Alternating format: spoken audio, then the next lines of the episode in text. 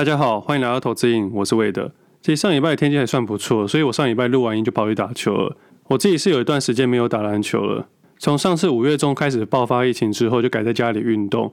虽然后来有开放可以打球，但是要戴口罩。但我自己是比较谨慎一点点的，所以到最近才开始打球。因为最近疫苗也都打完了，所以才敢去球场运动。我自己是发现没打球体重上升速度真的是非常的快，因为饮食习惯可能跟以前差不多，但是运动量却下降很多。所以我们也很常看到退休球员过没几年我们就认不太出来了。我这是大概半年多没来球场，不过这次打球的时候却发现，在球场大家开始在聊股票了。这是这一两年才发生的事情。以前大家在场下都是聊过去的比赛、最近的比赛或者球场上的大小事，近期竟然开始聊股票了。我不知道是不是去年疫情的关系，让更多人认识到股票市场，还是大家的年纪刚好到三十岁左右，开始认知到投资的重要性，不可以再领死薪水的感觉。但这一次有发生一件有趣的事情，在场边休息的时候，有一个朋友突然间问我融券、借券和全额交割股的问题，我心里就在想说，会问到这部分的投资人，除非是有特别研究的，或是遇到特别的个股。虽然跟一般的操作方式不太一样，但是我还是有解释给他听。结果其他人就开始噼里啪啦的问我一大堆关于交易的问题，我能回答还是尽量回答啦。突然间就有一个人问我说，有没有名牌或好股票可以推荐一下？那这时候有个比较熟的朋友就说：“你不用问他了，我认识他这么多年，他从来就没有推荐过股票，你是绝对问不到的。”其实当时我正在懊恼说要怎么回答，还好他有帮我回答，不然我真的不知道从何说起。其实身边时不时就有朋友想问我股票，但通常问我的都是比较没有经验的，因为我一直认为股票会获利，不单单只有股票代号而已，它还有涵盖很多很多东西。我是全职投资人，所以你要在任何一个时间点问我现在的强势股，我应该可以马上说出来，因为我正在交易，或者是我准备要交易。那以前常常被问到的时候，我都不知道怎么说出口。如果我不说，人家会认为不专业；但是我说了，可能会害到你。那现在比较还好，现在有投资你的各平台。如果真的想要知道问题的，他们会去听 Podcast，或者是从 FB 或 IG 上面可以看到。我目前是主要这三个平台在进行，Podcast 跟 FB 的难度会比较高一点点。但是相对的，主观以及独立的想法会比较多一些。但 IG 的部分，我会尽量让新手投资人可以去了解，所以内容会相对简单一些。而这三个平台都是完全免费的，以过去到现在已经超过一年半的时间去免费分享了。我相信对于许多人来说，你不是短短几天就可以全部读完的。如果你真的对我的分享有兴趣，那应该要好好花时间去了解。如果这些平台真的没办法满足你，我还要写 Pressway 的完整分享，有时候也会用录音的分享。像是上礼拜，我回答听众总共三十几个问题，以及分享近期的一些操作手法，把资金的转换、选股的概念、风控做一个整体性的搭配。在这段期间，个股操作的上面，从回收类股、宏达电集团、航空双雄、面板类股、记忆体、矽晶圆、被动元件，再来到近期台光电跟新唐上面，主要使用到股票、融资、权证，以及指数上使用到选择权 C 扣的操作。把这些商品的概念跟逻辑把它串在一起，那也在那时候分享的同时，自己的操作也暂时告一个段落了。当然，中间有不少小赚小赔的损益，有停损也有停利，但整体来说，近期的操作还算顺利。那我把顺利的主要原因，总共把六个重点跟一些细项，总共录了一个多小时给各位，录到后面自己的声音都有点沙哑了。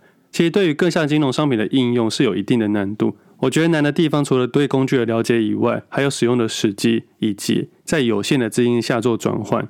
都是交易里面相当重要的事情。不管你的资金有多大，你都一定要知道在有限的资金下的概念。所有的观念跟工具都必须环环相扣。有兴趣的听众朋友可以去听看看。那今天其实想要聊的就是在有限的资金下做运用。我觉得这件事情是非常的重要，但是太多人去忽视它了。我昨天写了一篇文章在 Facebook 上面，主要是想要分享给各位在有限资金下的概念。近期的比特币在短短三周下跌三十八 percent。从六万八千多元下跌到四万七千多元，我就看到不少讯息又在说要 all in 还是血流成河什么的，或是在各大论坛说要买还是要卖，要怎么去操作？我个人会觉得，会说出这种话的人，总有一天一定会离开市场的，你一定会赔出场的。为什么会这么说呢？这让我想到第一次认识比特币的时候，大概是五六年以前，我第一次注意到比特币的时候，它也不到千元，当时身边不少的朋友都开了矿场找我去加入。但是当时的我只交易台股市场，对于虚拟货币不熟悉，所以也就婉拒了。我必须老实说，我当时的确有想要投入一些，但是不想失去自己在台股市场的专注度，所以我选择放弃这项商品。那过了几年之后，在第二次注意的时候是二零一七年十二月左右，美国芝加哥选择权期货交易所开放比特币期货合约。我还记得当时的新闻炒得很热，也因为这样子，我也开始去搜寻一下比特币的走势跟价格。当时的价格已经超过一万五千点了，在二零一七年年初还不到一千点，但在二零一七年的年底已经上涨超过十五倍以上了。那就在期货合约要开放的那几天，市场所有的讯息都表示说，比特币会破两万美元，等于一颗虚拟货币大概六十万台币左右。这样的概念打破每个人对于货币的想象，所以当时啊，原本就关心的跟完全不关心的都开始注意到。新闻的讯息无限推广虚拟货币，但那时候网红有没有在推荐我不知道，因为当时的自己根本没用这些社群软体。那市场也在那几天快速推升，价格来到新高价的一万九千八百九十一元，也更靠近大家所期待的两万元大关。我还记得当时市场价格两万元一直过不去，但是分析师手中的两万元一直过去了。市场也从过度乐观转为乐观，再从乐观转为怀疑，再从怀疑转成保守，接着市场开始下跌，大家开始渐渐失望了。市场的价格也越掉越快，之后大家开始恐慌了，最后在一年之内下跌至三千一百八十九元，足足下跌了八十四 percent。当年我非常的深刻，有不少的虚拟投资的交易人在这一年摔了大跤，而我那群开矿场的朋友也不是过得很好，因为当时在乐透上过度融资、过度杠杆，市场一个震荡，他们就被洗出去了。但是幸好在跑路之前，他们已经把那些跑车豪宅全数出脱，就这样大概有三年的时间，较少人在讨论到虚拟货币了。直到去年十月左右，比特币来到新高一万五千元左右，这是自己第三次注意到比特币。因为一个盘整格局的突破，代表市场可能会有新的热度，会有注意，会有话题，也会吸引到新的资金。那去年十月的时候，印象很深刻，当时注意到比特币以外，还看到美股跟台股。我觉得这几样商品都有比较明显的上涨趋势。但是经过一段时间的研究，最后还是选择了台股，毕竟这是我最熟悉的商品。那今年十一月份左右，比特币价格来到新的高价六万八千九百五十二元，市场传出的时候突破七万元，各式各样的行销推广、市场话题聚焦在比特币上面。那也有不少的投资人在互相推荐、分享来参与这七万元的行情。不过，就这么好巧不巧的，在近期三周市场话题性最高的时候，比特币价格从六万八千九百五十二元下跌至昨天的四万七千八百七十四元。大概三周的时间下跌三十八 percent。如果以自己看股票价格的投资经验来看，暂时的低点可能会在近期出现，只不过如果要再一次突破新高，我个人觉得难度会高上许多。那因为前阵子看到很多人在推荐比特币，那不到一个月的时候，看到很多人在骂比特币，你不觉得很有趣吗？如果你总是跟在风头上的时候，你很容易被这个风给吹走。有时候这些速食讯息让人家匪夷所思。三个月前马斯克还是全球首富，三个月后说他公司要破产，你不觉得一头雾水吗？好了，因为最近这件事情让我回想起有那群朋友。假设那时候老板没有跑路，撑到现在，可能不是买豪宅、买跑车，可能买飞机了。而我这群朋友也真的在吃香喝辣。我在这边不是要攻击任何的商品，也不是要攻击任何人。我过去有三次的机会都选择不碰比特币，错失了很大行情。因为时空背景换到当时，我都刚好选择交易别的商品。比如说，在二零一七年十二月的时候，我并不是完全不理比特币，而是考量优劣的情况下，选择交易台股市场关于比特币的概念股。当时的我就是交易六一五零的汉逊，而不是选择比特币。但是在一样的话题性，我选择了不同的商品，但是会有相对的效果。但是相对的，在交易起来我会比较顺手，也比较有信心。毕竟这是我最熟悉的地方。你现在可以回头看看，你可以笑我说过去错过六十倍的比特币行情，这些我都愿意接受，因为我当初选的就是不太一样。而且对我来说，投资并不是只有看价格而已，你要考量的事情不是在 Google 上面可以查得到的，你必须真的拿真金白银进场才感受得到。你我的这一辈子都会接触到非常非常多的金融商品。你要在什么时候选择什么样的商品，要怎么交易，要用多少资金的比例去交易，这些所有的东西都只是投资能不能获利的其中一环而已。你要真的获利，必须考虑到所有的交易行为，你才有可能去获利。如果总是看别人的获利，或轻而易举的推荐 all in 就贷款冲进去，你赚到这一次，那下一次呢？如果你运气真的不错，这次你就 all in 贷款跟进去，就赚到很多很多的钱。那如果这次失败呢？你有办法再起来吗？那你也可以说，你只想要拿一点点钱参与。我告诉你，你拿一点点参与，你就有可能习惯错误的交易行为。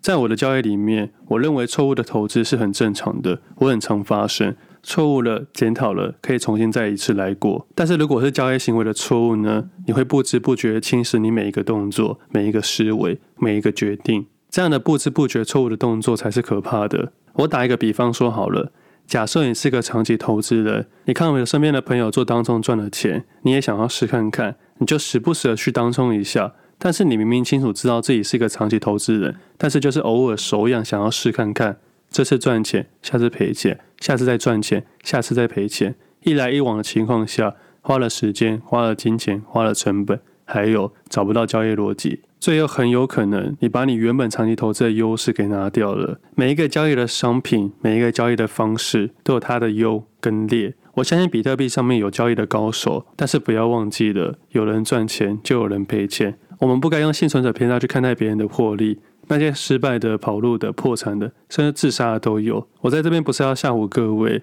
在金融业的那几年，我看到不少人因为金钱变得疯子，或者是变得不知道自己是谁。不要觉得这很夸张，你有听过无数个例子，身边的亲朋好友因为钱而撕破脸的吧？在利益面前，人性才会露出最真实的一面。我喜欢交易市场，还有一个很大的原因就是我不需要知道对方是谁，我不用管你是谁，不用带入任何的情绪，不用带入任何的情感。我们彼此的目的都是一样的，我们都是为了赚钱。你今天赚钱，我就有可能赔钱；我今天赚钱，我赚的可能就是别人的钱。但是幸好没有人知道这个赚钱的人或是赔钱的是谁。这也很开心的让我在这个市场可以这么的无情。我第一次把情感带入交易市场是有一次跟权证交易员吃过饭。他希望我可以在他的权证多下一点单，我因为这个饭局，我把我的筛选条件选择在这件券商上面，但是最后把我的交易搞得乱七八糟。当我意识到的时候，幸好还来得及，我把所有东西做转换，渐渐在找到自己的平衡。从此我就不带入任何情绪去做交易了。我不管对方是谁，还是哪个朋友，还是哪个饭局，我都不管你。我们进的交易市场，彼此都是为了利益，都是为了钱。你相信我，如果你想要当一个坏人，交易市场绝对能满足你当坏人的欲望。因为在这个金融市场里面，绝对有比你我还要坏的人。其实金融市场里都一定有内线消息，但我自己没办法改变这件事情。要改变也是非常非常的困难的，毕竟牵扯了太多人的利益关系。但是我们做交易的，不是要来抱怨的，抱怨赚不到钱，想办法精进自己才可以。我虽然很少特别去分析筹码，但是我对筹码的认知应该比不少的新手投资人还要高上许多。就像上礼拜一聊到的八四零六金可收购案的操作小技巧，在前四个交易日你都可以去抽奖看看，也就是用市价分单去抽奖，你有可能在一开盘的时候抽到个股，而这个抽到的个股在第四个交易日你可以全数出脱。我原本预估是两百七十五元到两百八十元左右，但在第四个交易日价格来到两百七十元就没有再上去了，但这十元的价差。主要是收购的成本以及不确定风险的关系。那既然在节目上聊到了，我就在盘中的时候稍微看一下权证市场，也顺便看看资料，找看看有没有什么有趣的事情。看了一下公司地址在台中中科，查询了一下境内比较有交易量的几档权证，发现台中的券商恰巧在公开收购前几天买了不少的权证。以台中附近来说，总共有七家券商在十一月十二号到十一月二十五号买进，数量大概都超过两百张左右。其中以富邦台中为最大宗，主要是十一月十七号到十一月二十五号买了四档权证，总共买了三千三百零八张，成本大概是两百四十万左右，并且在十一月三十号以及十二月一号全数出多，总共获利四百多万。也就是说，短短七个交易日。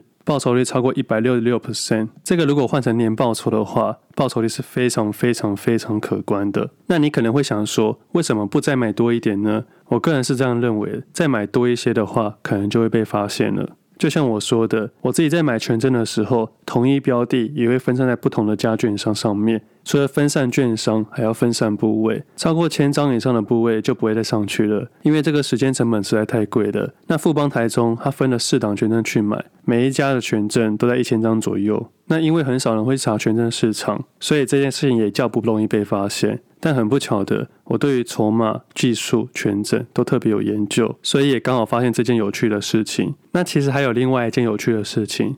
股票多美在十一月三十号一开盘子，以两百四十四元卖出九百张的金可，总共卖了两亿多，而且这九百张是一百一百的卖出。这部分我觉得很奇怪。正常来说，两百八十元的收购价是已知的事实，市场价格正常会爬到两百七十元以上。现股多持有两天，可以到十一月二号的话，可以多获利两千三百万左右。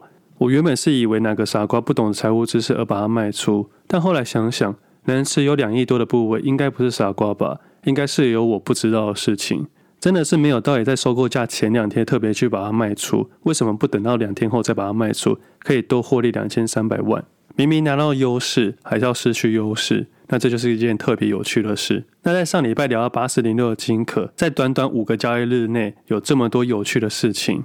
我相信这件事情并不是我们老百姓可以知道的，都一定是那些特别的人。那就像我刚刚上面说的，我并不是要仇视，因为这些事情层出不穷，我没有要攻击他们。我觉得能做到内线交易，那是他们的本事。我们彼此都在市场上面想办法赚钱的，那是他们赚钱的一个方式而已，只是有那么一点的不公平。但是这个职责不在你我的身上，是主管单位要负责的。那也就像我前几集说的，有些事情不是不抓，是不敢去抓。如果你真的没时间去抓，你可以请我来帮你抓。但是我抓到的，我一定要分享给我的听众，因为真的很有趣。那关于收购案，还可以分享一件事情，在实际交易上面，权证市场是可能在十二月二号以前达到该有的价格，因为权证市场在确定价格之后，可以爬到该有的价格上面。因为履约价是固定的，所以市价已经确定的情况下，这个定价就确定了。虽然理论的权证上面还有分欧式跟美式的，但在实际交易上，大家都是提前了解的。我们都是用现金交割，所以在权证市场上面，你要提前一两天卖出是可以接受的，因为价格已经达到满足点了。但是现股有十 percent 的涨跌幅限制，所以通常会等到溢价空间完全结束之后才会卖出，并不会急着卖出。所以那九百张的卖单是非常非常的奇怪的。那总结来说。金可的收购案是十一月二十六号晚上公布的。那在筹码观点上面，权证跟现股都有特别的事情。一个是公司附近的券商在公开收购日之前开始大量买进权证，这样的买法不太像是权证会操作的事情。因为个股在没有量、没有价的情况下是不适合交易权证的。以我实际交易经验来说，买了数千张的权证，一天的时间价值超过十万以上，这几天下来可能超过几十万以上，没有的实际交易人会这么做的。除非你有非常大的把握，后面价格一定会上涨，那收割案就是最有利的例子了。那另外在现股上面，持有两亿多的人竟然会放弃两千三百万的套利金额。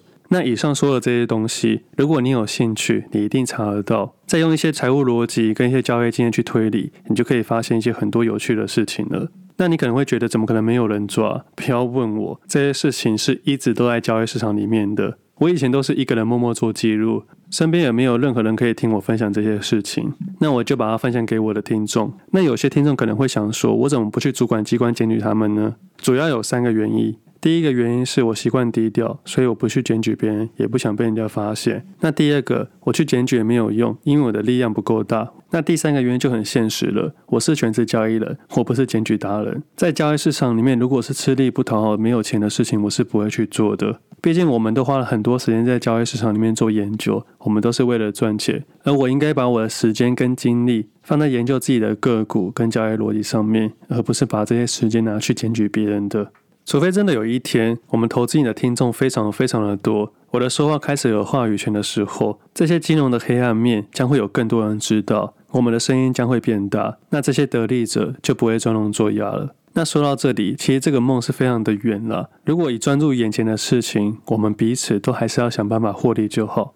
再跟大家分享一件事情，在交易市场里面，真正获利的得利者是政府，第二个是公司派。第三个才是独立思考的投资人。那你可能会问，为什么没有市场主力呢？市场主力也仅仅是我们独立思考投资人之一而已。那这以上的东西，有机会再好好分享给各位。那关于筹码分析的东西，我可以讲得更深一些些。那些换点方式、期权交易、权证交易、选择权交易的交叉转换，我都会在之后的节目好好分享给各位。但是我希望各位先把书看完，因为书的逻辑已经涵盖蛮大部分的交易策略了。那明天伯克莱好像有会员日的活动，有兴趣的听众可以去看看。那上面刚刚还有聊到六一五零汉逊的交易策略，也在书里面，只不过在书里面没有写股票代号而已。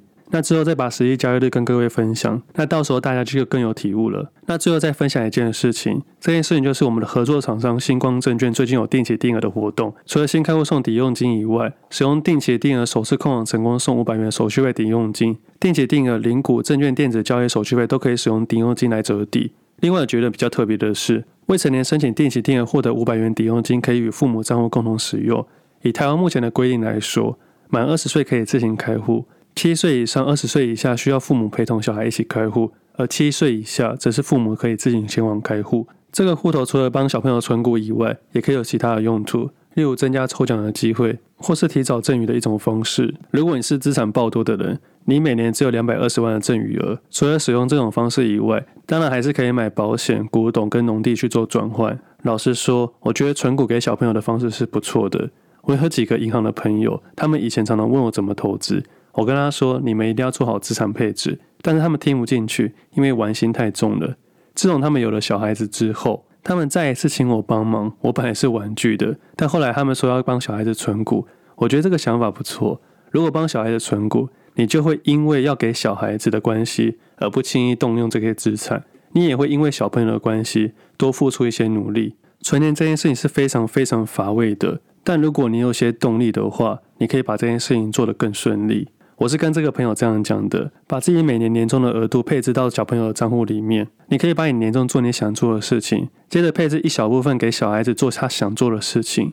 为什么会说是给小朋友做他想做的事情呢？这个道理很简单。假如这个不小心，你的小孩子多才多艺，刚好从小是天才儿童，又会竹笋，又会画画，又会柔道，又爱跳舞，又会唱歌，又会音乐，音乐还不小心爱上大提琴，学费跟器材又特别贵，到了高中以后又不小心念了一个哈佛大学，要去国外念书，这个学费真的是不便宜了。我们应该都不想要在小孩子需要资源的时候没办法栽培他吧？